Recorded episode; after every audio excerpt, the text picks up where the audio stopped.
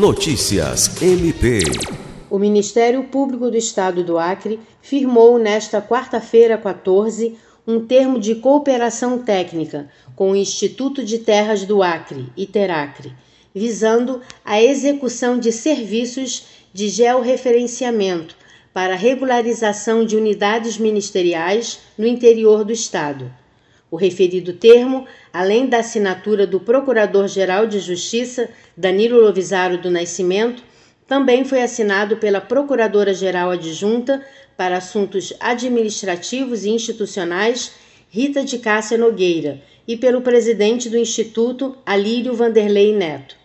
Com a parceria, o Iteracre fornecerá suporte logístico para a regularização de seis sedes do MPAC no interior, que encontram-se com pendências. As unidades estão localizadas nos municípios de Acrelândia, Cruzeiro do Sul, Feijó, Mâncio Lima, Sena Madureira e Tarauacá. Lucimar Gomes, para a Agência de Notícias do Ministério Público do Estado do Acre.